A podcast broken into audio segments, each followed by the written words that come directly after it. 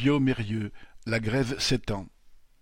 Lundi 21 février, les travailleurs de Biomérieux du site de Craponne dans le Rhône en étaient à leur neuvième jour de grève pour obtenir 300 euros d'augmentation de salaire.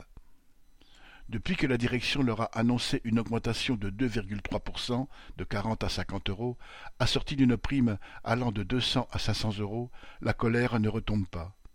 En effet, les salaires sont bien inférieurs à ceux qui se pratiquent dans les autres entreprises de la pharmacie, et avec l'inflation, ils sont de plus en plus insuffisants. Par ailleurs, la direction venait d'annoncer que les bénéfices avaient presque doublé grâce à la pandémie. Les salariés ont eu le sentiment qu'elle se moquait vraiment d'eux avec ces augmentations indécentes. Conscients que cet argent provenait de leur travail, ils se sont sentis insultés, surtout après le commentaire méprisant d'une cadre. Si vous avez des problèmes de fin de mois, c'est que vous ne savez pas gérer votre budget. Deux ateliers sur trois sont arrêtés. Les livraisons au laboratoire commencent à se faire en flux tendu, car les stocks se vident chaque jour et les magasiniers se sont mis en grève.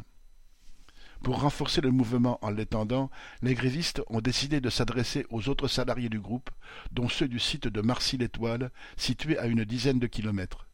Ils sont allés rencontrer les équipes très tôt le matin, aux entrées, puis dans les ateliers. Ils ont entraîné une quarantaine de salariés qui ont rejoint le piquet de grève de Craponne. Jeudi 17 février, les grévistes se sont installés devant le site de Marcy, puis sont entrés en cortège dans l'usine avec les drapeaux syndicaux et en scandant les revendications sur les salaires. Là encore, ils ont entraîné dans le mouvement de nouveaux salariés. Lundi 21 février, en milieu d'après-midi, un cortège s'est rendu dans la rue principale de Craponne, distribuant des tracts d'information et surtout allant discuter avec la population. D'autres actions étaient prévues pour les jours suivants. Les assemblées de grévistes sont quotidiennes et organisent les actions du lendemain. Chacun peut prendre la parole et les décisions se prennent collectivement. C'est une expérience nouvelle pour tous les participants qui découvrent que la force des travailleurs, c'est la grève.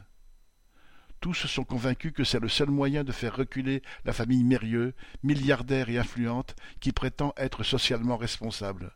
Son dialogue social est plutôt un dialogue de sourds. Correspondant Hello.